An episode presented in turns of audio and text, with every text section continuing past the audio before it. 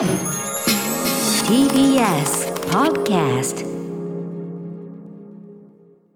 時刻は6時30分8月26日金曜日です。TBS ラジオキーステーションにお送りしているアフターシックスジャンクションパーソナリティのライムスター歌丸です。本日は所属事務所会議室からリモート出演しております。そしてはい TBS ラジオ第6スタジオからお送りしています。金曜パートナー TBS アナウンサー山本貴明です。ここからは週刊映画辞表ムービーウォッチメンです。今夜歌丸さんが扱うのはキングメーカー大統領を作った男です。では歌丸さんお願いします。あのここから聞いた方先ほどあのリスナーメールを前の時間で読みましたので、はい。あのできればタイムフリーなのでそこから合わせてお楽しみください.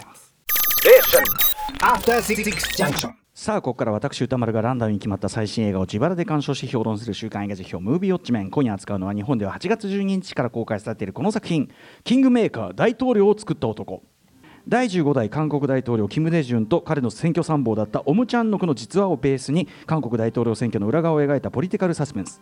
長きにわたる独裁政権の打倒を目指す政治家キム・ウンボムとこの映画ではね加盟というかが使われてます。キム・ウンボムと、えーその理想に共鳴し影の参謀として彼を支えるソ・チャンデチャンデの立てた戦略のおかげでウンボムは新進気鋭の議員として頭角を現していく。しかし勝つためには手段を選ばないチャンデにウンボムは次第に理念の違いを感じるようになっていく。キム・ウンボムを演じるのはペパーミントキャンディシルミドなどのソルギョング、えーソチャンデ役はパラサイト半地下の家族、えー最後まで行くなどのイ・ソンギュンさんです。監督は名もなきのライヌのロンドなどの、えービョン・ソンヒョンが務めました。脚本も務められてますね、えー代表的なところを、えーリスナーからねこの映画を見たよという、ね、方からのメールいっぱいいただいております、えーありがとうございます、えー紹介していきましょう。メールの量。ちょっと少なめということなんですけどね。賛否の比率は褒める人がおよそ7割。主な褒める意見は前半と後半のギャップが切なく光と影を象徴的に使った表現も素晴らしい。主演のイ・ソンギュンとソルギョングの演技合戦は見応えあり。こうしたポリカルな作品が次々出てくる韓国映画界はすごい日本でも出てきてほしいなどのご意見もありました。昔はすごい多かったですけどね、えー一方否定的な意見は、えー韓国の政治システムや当時の状況を知らないと分かりづらい予習していけばよかった、えー主人公ちゃんでの描き込みが浅く何を目的に描いているのか分かりにくかったなどございました。代表的なのをご紹介しましょう、えーラジオネーム有原さん。正しいことを行うために正しくない方法を使う。世界を変えるという理念は同じなのに家庭と結果どちらに重きを置くか一緒に目標に向かっていた2人なのにどこで食い違ってしまったのか。10年という時間ではなくそもそも最初は2人最初から2人は違っていたと知らされる、えー、鶏のエピソードが印象的でした。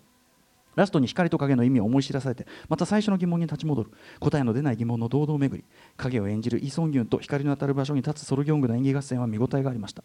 前半のバディ感があるから後半がより切なかった。何回か薄暗い室内に、え外を通る車のヘッドライトの明かりが入り、え明るさか明るさから影が濃くなる演出もうまかったな、え KCIA ナムナムさんの部長たち、えー1987ある戦いの真実など韓国映画は政治色が強いエンタメ作品を作るのが本当にうまい、えーそれはなぜか、えー韓国の人たちは軍事政権から自分たちの手で民主化を勝ち取ったという強い自負とそれを忘れないためにジャーナリズムが繰り返し取り上げいくつも作品が作られることで正しく記録していくという意識があるからではないでしょうかと、えー日本においては民主主義は戦争に負けたことで外国から押し付けられた感がまだ強いのか。こういう企画が大手の会社で取ることもトップ俳優が主演することもほぼなしの現状に悲しくなります。まあでもそのね、新聞記者とかはやっぱりその志でヒットしたというのもあるでしょうしあと全然あの昭和にはポリティカルものいっぱいありましたからね。別にあの日本特有の問題というわけじゃ、まあ、今の映画界の問題はあるないとは言えないのかもしれないけど別に日本映画もいっぱいありますんで皆さん。見てください、はい。えー、ダメだったという方もご紹介しましょう。ラジオネームミスターホワイトさん。まず実力ポリティカル話を娯楽エンターテインメントとして変換をすることに長けた韓国映画界に敬服します。同じことをおっしゃってますね、えーまあ、ちょっとこれは置いときましょうその上でキングメーカーですが同じポリティカル実力ものでも、えー、198 1987国家が破産する日など傑作群と比べると一段下がるというのが正直な感想です。面白いですが味わいやコクが物足りないです、えーその理由は主人公ソーチャンデの人物像のあやふやさです。彼は影から表に出たことを、えーで出ることをキム議員に拒絶されて対立関係に入りますがそもそも表に出たいなんて描写があったでしょうか？政府側についた、えー後も表には出ませんでした、まあ、最初からその意思は表明してたと思いますけどね、えーならばキム議員をめぐる第一秘書の嫉妬心でしょうか？男と、うん男の愛憎だったのでしょうか？それも描写が軽い、えーまた不足しており響くものがありません。えまた作品前半はコメディに寄りすぎだと思います。いくらなんでも選挙主要スタッフが田舎の土佐回りはリアリティがなさすぎます。とおっしゃいますがこれ後ほどあの言いますね。はい。大体本当です。はい、えーキャストも豪華ですが大統領の最,、えー最初の側近は KCIA のパロディでしょうか。というかあの本人です、えーだから同じ役です、えーですけどね、えーちょっとふざけすぎですと、えー後任の橋本徹にそっくりの張雨人もうまいですがタイプキャストすぎる気がしますという、まあ、辛口のご意見でございました。はい皆さんありがとうございます。ということで、えー、キングメーカー大統領を作った男シネマート新宿での、えーね、大きい方小さい方両方でやってますけど私大きい方で2回見てまいりました。えー、先週のリスナーリクエストで見事ガチャが当たりましてということで先ほどねそのリクエストいただいた方のメールもこの前の、えーと、6時台に読ませていただきました。非常に勉強になりました。その、えー、このキングメーカーに至るまでの、えー、韓国映画界そして、まあ、ビョンソン・ヒョンさんの、ね、監督の状況なので皆さんもしここからお聞きの方はタイムフリーなのでぜひですね、まあ、公式価格書もそこセットで上げるようにしておきますんでぜひ参考にしていただきたいと思います、えー、先ほどのね、えー、メールにもありました通り名もなきのラインのロンドで、えー、世界的に注目された監督ビョンソン・ヒョンさん、えー、才能ありますよというねそういうお勧めをいただきました。私もで、えー、遅まきながらこのタイミングで本当にね遅くなってすみませんが、えー、これまで彼が脚本監督を手掛けたキングメーカーを含む長編4作品をまあ見てですね全て。なるほどこれは再起あふれる、えー、しかもどんどん手腕がうまく、まあ、洗練されていってる、まあ、今後も絶対に注目すべき作り手だなという認識をいたしまして教えていただいて本当に良かったし、えー、加えてこの「キングメーカー」という作品えーまあ、例えばこの映画辞表コーナーで扱った中で言うと、えー、例えば2021年2月5日に扱った KCIA ナムさんの部長たちね、えー、これまああの登場人物がかなりかぶるので後ほどもちょっと出てくると思いますけどとかあとはついこの間7月15日に扱ったモガディッシュ脱出までの14日間などの、えー、と同じくですね史実を元にしたフィクション。つまり登場人物の名前等は、えー、映画用にアレンジしていたりするということで一応フィクションとしての体裁は担保しつつ明らかに韓国の現代史における本本当に起こった出来事たちを題材に取った社会派エンターテインメントという、ね、ことでももちろんありまして。僕もですね、えー、韓国近現代史、まあ、全く詳しいわけではないんですけども、えー、一回見終わった後にですねいろいろまあ勉強し直して本読んだりネットを調べたりなんかしてですねやはりそもそもその実際の歴史そのものが、まあ、不謹慎な言い方になってしまいますがむちゃくちゃ面白い興味深くてですね特に、えーまあ、そのソル・ギョングさん演じるキム・ウンボムの、えーまあ、明らかなモデルでもあるキム・デジュン、まあね、キム大中なんて昔は言ってましたけどもキム・デジュン、えー、まずキム・デジュンの生涯そのものが本当に異様にドラマティックではっきり言って本作で描かれた部分はまだまだソフトな方なんですよね彼の人生の中では、えー、あの後が大変なんですけどさらに。なのででなんだけどもう何度も何度もひどい目に遭いながら、まあ、決して心折れなかったという意味でもちろんその政治家として残したものに関してはいろいろ企業方変はありますが、あの間違いなくとてつもない政治家だったことは間違いない、えー、キム・デジュンのその選挙戦をですね、えー、劇中で描かれた、まあ、ほぼ本当にあのまま笑っちゃうぐらいずる賢い手法で影からアシストした実在の人物イ・ソン・ギュン演じるソー・チャンでのモデル、えー、オム・チャンノクさんという人がいるんですね。厳しいに森雅子のまさに記録の6でオム・チャンノクさん、えー、でこの人にスポットを当てたというその着眼点もやはりすっごく鋭いと思いますので今回の辞表ここからはですね大きく3つのパートに分けてお送りします。まず1つ目はやはり、えー、まずは作り手としての、えー、ビョン・ソンヒョンさんの資質という話、えー、2パート目はえー、次にですね、えー、今回のキングメーカーの題材となった史実について参考になった記事資料なども、まあ、皆さんにお知らせしつつお話していこうかと、えー、そして最後3つ目に、え、ソン・ビョンさんがいかにその興味深い史実を社会派エンターテインメント映画として見事表現して見せているかという映画的魅力の部分ですね。この3つのパート順にお話を進めていきたいと思います。ちょっと駆け足になりますがまずえ監督のね、えー、ビョン・ソンヒョンさんについてこれあの劇場パンフの記述も非常にこうそっけないというかあんま詳しくないしネット上でも日本語英語の情報はそれほどない状況だったんですけどもなので先ほどのリスナーメール本当に勉強になってよかったです、えー、とにかく、えー、と今回の「キングメーカー」を含めて過去に4作長編映画を撮っていて、えー、これインターネットムービーデータベースでは2012年となってますがパンフレットでは2010年となっててなんとなく作風からして僕もこれ2010じゃねえのかなって気がするんだけど最初に、えー、撮った長編映画これはインディー作品ですね「えー、ザ・ビート・ゴーズ・オン」という元のタイトルついてて、えー、僕が入手したレンタル落ち DVD だと日本タイトル「えー、青春とビートそして秘密のビデオ」っていうね、えーえー、のがついたインディー映画があります。これは一応ヒップホップグループをめぐるまあ青春恋愛とかも絡めた、えー、映画でございます。で、えー、一応そのインターネットムービーデータベース上だと同じ2012年に商業映画デビューした「マイ PS パートナー」というね。ただちょっと作品のなんかこう感じからして多分2010年が Beat Goes On が正しい気がするんだけどな、はい。えーまあ、その2012年に、まあ、マイ PS パートナー PS っていうのはあのフォンセックスつまりあのテレフォンセックスのことなんで、えーまあ、結構強めの性描写含むラブコメで就業映画デビュー、えー、でちなみにここから共同脚本として、えーと、キム・ミンスさんという方今回のキングメーカーを含めて毎作入るようになってます。これもパンフに記載がないんですよね、えーと、ウィキペディア英語版のウィキペディアとかインターネットムービーデータベースによればキム・ミンスさんという方も共同で入ってます。で先ほど言った2017年名もなき、えー、のレンドロンド、ねえー、ソル・ヨングが出ているノワールですね。まあ話的にはちょっとレザボア・ドッグスとディパーテッドすなわちインファーナルアフェアを混ぜたような潜入潜入してるうちにほだされちゃったものっていうかそれはありますよね、はい、レザボア・ドッグスは特に近いと思います。あの嘘を本当のようにつくっていうところとかの描写完全にレザボア・ドッグスですよね、はい。まあ、もちろんそれがあの非常にもうなんか恋愛と言っていいような濃厚な関係になっていくのもレザボア的かもしれません、はい。えー、でこれで世界的に注目を浴び先ほどもねあの知らなかったけど韓国でもすごく熱狂的なファンダムを形成したと、えー、でそのソルギョングの勧めもあってほぼ同じスタッフ制作体制で臨んだ今回の2021年本作「キングメーカー」に至るという流れなんですけど続けてみると明らかにですね、えー、このビョン・ソンヒョンさんもうぐいぐい監督として腕を本当加速度的に上げている、えー、洗練されていっていると思います。えー、今言ったようにねその表面的なジャンルはまあそれぞれ違うんですけど全てやっぱりこの裏切りと苦い許しの話なんですよね。なぜかね。裏切りと苦い許しの物語であるという点で共通しているしどこかダークで皮肉なコメディセンスがある。ここも本当に共通してます。そして何よりですね今回のキングメーカーがまさに本当にその真骨頂なんですが例えば明らかにですねこの人左右対称シンメトリックな構図を好んで対応しますよね対応していたりとかあとは、えー、例えば時にこう結構あこれどうやって撮ってんだろうっていうのは長回しなども使いこなして、えー、舞台となる空間をその建築構造などえー、照明影の使い方など含めて非常に効果的に時には演劇的なちょっと飛躍などもうまくこう交えて、えー、使ってみせたりとか。あとはですね、えー、本人も公言しているマーティン・スコセッシの影響も確かに大なのであろう大胆にしてポップな編集のセンスとかですね。要はとてもですね分かりやすい意味で再起走った絵作り演出をしてみせる人ででそれが今回のキングメーカーでは特にですね題材の重厚さととてもいいバランスになっているというふうに思います、えー、今回に関してはもうスコセッシというより市民権みたいなバランスというか、えー、ぐらいになっていると思いますね、えー、要は技法がこう技法だけが上滑りしていないというか逆に言えば、えー、重厚だけどしっかり今の感覚で見やすい言っちゃえばちょっとポップな作りにもなっているというところ持ち味だと思います。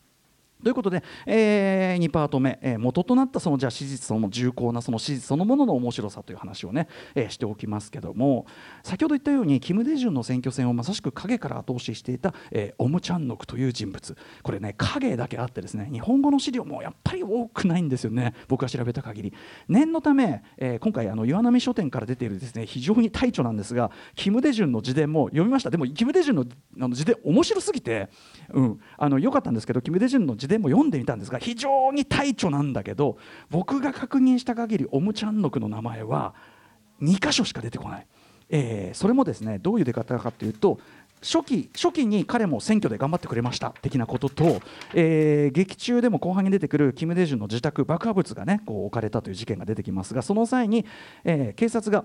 こんなこと書いてるキム・デジュン、えー、私の補佐役で組織,、えー、組織総責任者のオム・チャンノクら7人を連行して調べた。と書かれてる。この2箇所だけなんですよね。はい。えー、では今回一番参考になった資料はと言いますともちろん劇場パンフに掲載されている、えー、明治学院、えー、大学名誉教授の、えー、秋月希さんによる、えー、オムちゃんの句についての解説記事。これももちろんコンパクトにまとまってて非常にこれ分かりやすいんですが、えー、これですね一番参考になったのは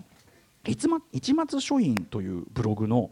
えー、市松松陰さんというブログの、えー、キングメーカーオムチャンノク、えー、東和日報ナムさんの部長たちよりという記事。これが本当に、えー、勉強になりましたし映画のサブテキストとしても最高の内容。映画見終わった後にこれ読んだらむっちゃ面白いってなると思う。間違いないんで絶対おすすめしない。市松松陰さん。えーこのねあのの元となった記事ナムさんの部長たち。先ほども言いました KCIA ナムさんの部長たちの一応の原作となった、えー記事でありそして本にもなったやつでこれあの僕もあの KCIA、ね、映画表した際にですね、えー、と講談社から出てた日本語訳版を、まあ、読んだんですよちゃんとね。であの表の中でもそのいろんな話したと思うんですけど、えー先ほど言ったその市松書院さんのブログによればなんとその日本版は、えー元は上下2冊を1冊にまとめたその短縮バージョンなのので肝心のおもちゃんのくの部分はオミットされてるっていうんですよ。はい。えーでこちらのブログはその東方に東和日報の元の記事おもちゃんのくについて書かれた3回分を翻訳して載せてる。ありがたいですね。この内容素晴らしい。そして内容がすごい、えーまず本人の写真が見られるっていうのがなかなかレアですね。これ、えーすごい痩せぎせで眼鏡で、まあ、若い頃に結核して痩せてるらしいんですけど、うん、いかにも切れ者といった佇まいですよね。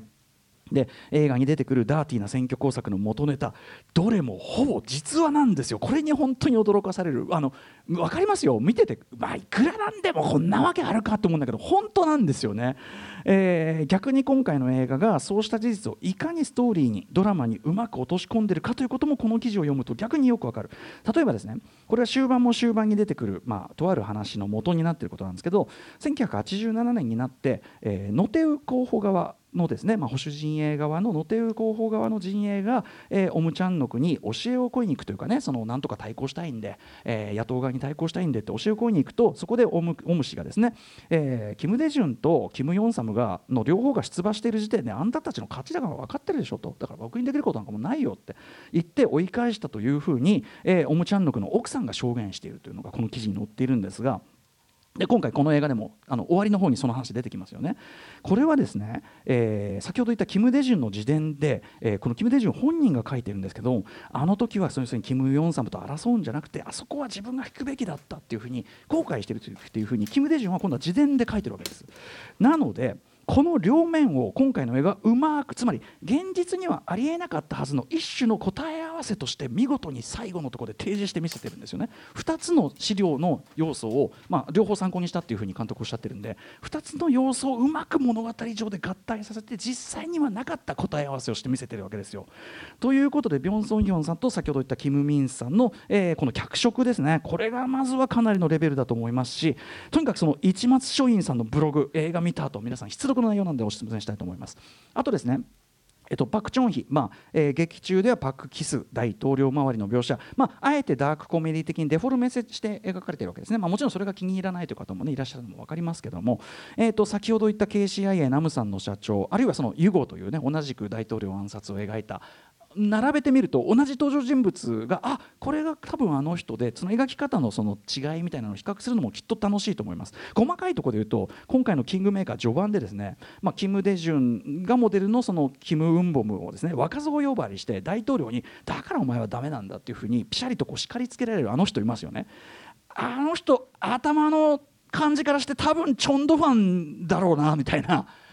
感じ3番手当時の3番手チョンドファンみたいなねそういうこう読みをするのも面白かったりしますよね。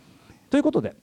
えー史実はそんな感じで史実も面白いですよということなんですけども、えーではでは最後の3パート目監督ビビョンソンヒョンさんはいかにその面白い史実を見事に映画的表現に落とし込んでいるのかという部分なんですけどももうねこのキングメーカー実は美術照明撮影、まあ、衣装とかも含めて全てがすごくこう精緻に作り込まれていてある種全ショットすごくそのさっき言った再起走ったあの演出の妙みたいなのがですね結構分かりやすく入ってるんで割と全ショット見どころだらけとも言えるんですが例えば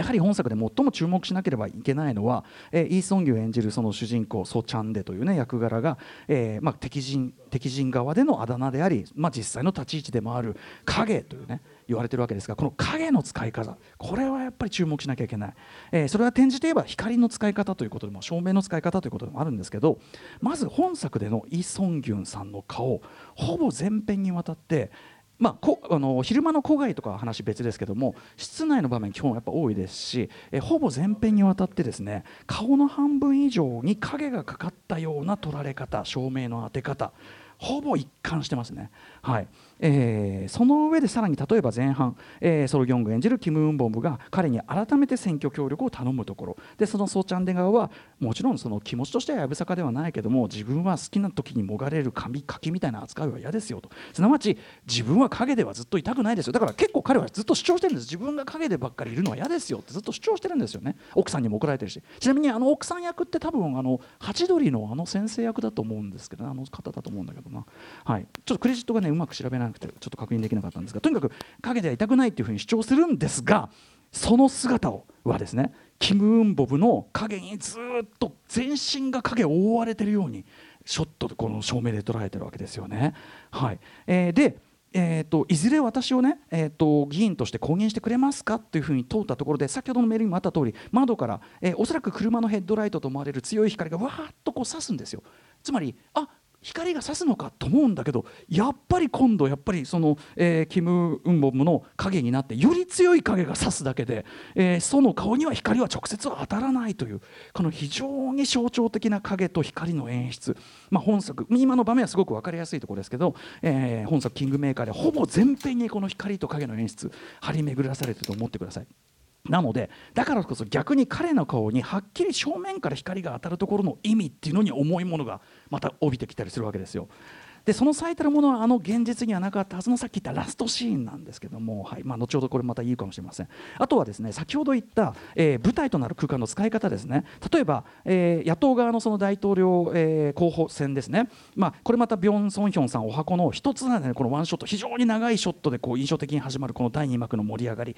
一旦それが中断して再投票となるところ。まずあの廊下と奥の階段というその総舞台を巧みに使って人物を出し入れして見せる見せ方のスマートさ特に最後の最後一番奥に層が佇んでいる。ここを見せるまでの流れのエレガントさ、はい、ここ絶対に見逃さないでいただきたいところですしそこから続く先ほどね山本さんもおっしゃってました螺旋階段の上と下を使ったパワーゲーム、えー、バカし合い表現のスリリングさ。そしてその一条の一筋の汗ですね、はい。えここもうまい。えーニュース映像風パートの絡め方含めてやっぱり市民権っぽい懸念がここも非常に溢れてて楽しいですし一方あのキム・デジュンの非常に有名な演の演説をソル・ギョングが見事に再現して見せたやはり長回しショタのモッポでの演説ですね、えーじっくり見せるところのバランスとかも本当に素晴らしいですし。えそれともう一つ本作ガラス越しをうまく使った演出。やっぱりいくつも印象的なものがあるのでそこもぜひご注目いただきたいと思います。はい。えーでですね、まあ、あの一番肝心な事件のことの真相はあくまでグレーにぼかしたまま、まあ、その終盤ですね。あの影が人々の影の中に埋もれていくというそのスタイリッシュな見せ方。あそこでスパッと終わってればもちろんクールな印象さらに強まったはずなんですが先ほど言ったように裏切りと苦い許しを常に描いてきたビョンソンヒョンにとってはおそらくその現実にはこう果たされなかった果たされなかったであろう苦い許しパートはやっぱり欠かせないものだったんじゃないのかもしれませんよね。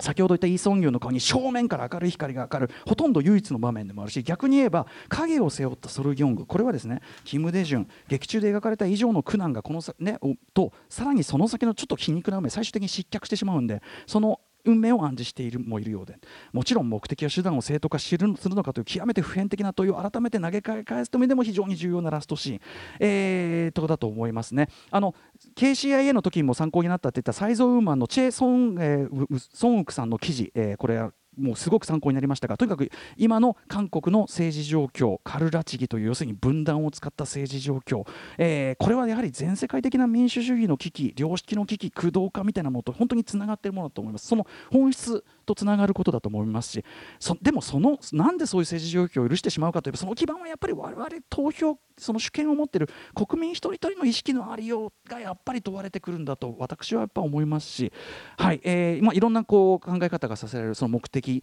目的が手段を正当化するか僕のちょっと意見もありますけどね。えーということでまあ、あの僕の表現でいうヤングファミリー工房着物としてのですね、えーワクワク味わい、えー堪能できますし社会派のあるポリティカルノワールとして非常によくできた、えービョンソンヒョン監督間違いなくこれ最高傑作更新したと思いますし見ご見応え面白さ申し分なし、えー本当に全ショット本当にあの結構分かりやすく見どころがある一作でもありますポップな一作でもあると思いますんでぜひぜひ劇場で落ちてください。はい、えー、とすみません、ガチャ回す時間なくなってしまいました。後ほど、えー、とライブ後の時間を使って、えー、とガチャ回しさせていただきたいと思います。はい。先ほどちょっと早口すぎて分かんなかったこと思います。サイゾウーマのチェ・ソンウクさんの記事で、えーカルラチギという韓国の政治用語、相手の集団や主張に亀裂を入れ、分裂を煽り、弱体化させる戦法、はあ。えーということに関して、えーチェ・ソンウクさん、いつもすごくね、あの参考になる記事を書かれてますが、サイゾウウーマンで書かれているし、これも非常に参考になりましたし、あのー見終わった後に考える、まあ、本当に我々全体の地球全体のね政治状況とも関係するかもしれない話で、はい、えー勉強になりましたということでガチャは後ほど回します、この後は豆腐ビッツさん登場です。さて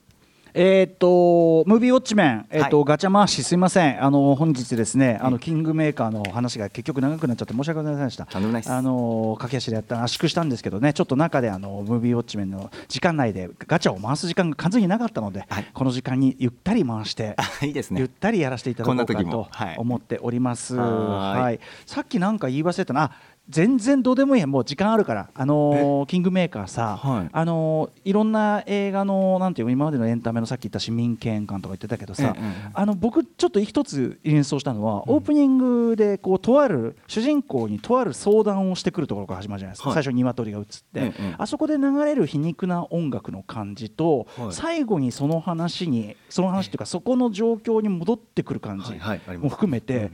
ちょっとゴッドファーザー的な構成感というのかな。最初に関係ない人の一般の人の相談から入って、はいでそこで流れる音楽もちょっとねゴッドファーザー調というか皮肉な感じっていうはかあそう。わかんないわかんない。そそれ本人が意識したか監督が意識したかわかんないけど、はい。なんかそのでもなんかそういうこう構えとして堂々とした感じっていうかちゃんと綺麗にこうさ最初と最後で包んでくれてる感じとかね、はいはいはい。ありましたよねキングメーカー、ね、なるほど面白い。いやこれも完全にダ話ですけど、はい、はい。ガチャしろってさ、はい。ということで来週のガチャ候補作品、えー、7作品を発表していきます、はい。最初の候補はこちら。NOPE。はいジョーダン・ピール最新作。これ世界的に注目でございます、続いてはこちら激怒高橋ヨシキさん初長編監督作品です。入れさせていただきました、3つ目はこちら。スワンソング、えっと、昨年の東京国際映画祭、フィルメックス、あれどっちだっけ、国際映画祭か、東京国際映画祭で、えー上映したというね、あれで紹介もしましたが、えーついに一般公開されました、入れてみました、ウド・キア主演作です。4つ目、えーグリーンバレット、えー阪元裕吾監督のね、えーアクション映画最新作ということで入れさせていただきました。5つ目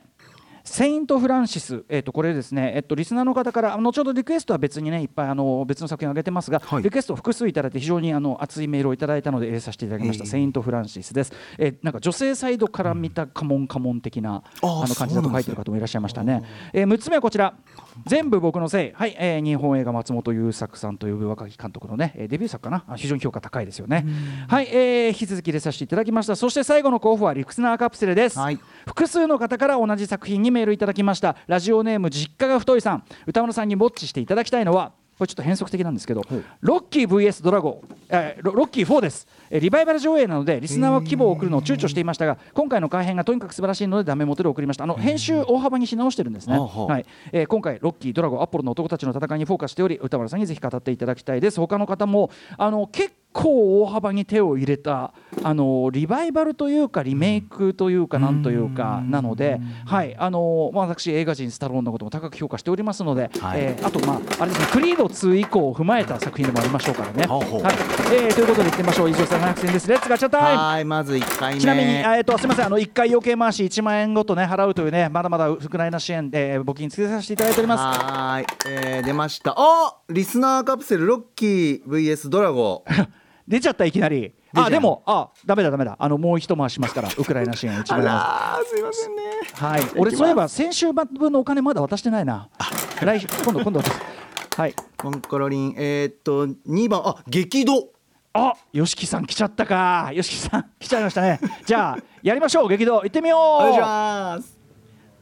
はいということで、えーもう激動を見たという方からのご感想をお待ちしております、えーぜひですね、えー、と評論してほしい映画なども募集しております。リスナー枠にされた方には現金2000円をプレゼントいたしております、えー感想もそのリクエストもどちらも歌丸アットマーク TBS.CO.JP 歌丸アットマーク TBS.CO.JP までお送りくださいませ、えー番組公式サイトには過去の評論の全文書き起こしアップされます例えば今日のキングメーカー表とか割とこう耳慣れない固有名詞とか、えー割と多かったと思いますし私もね早口で本当に申し訳なかった。しかも読み慣れてなくて、はい。なのであの書き起こしで見るとまたちょっと入りやすくなってたりするかなと思います。あの補足や訂正などもそちらでしてますのでそちらもぜひご覧くださいませ。ということで、えーガチャタイムでした。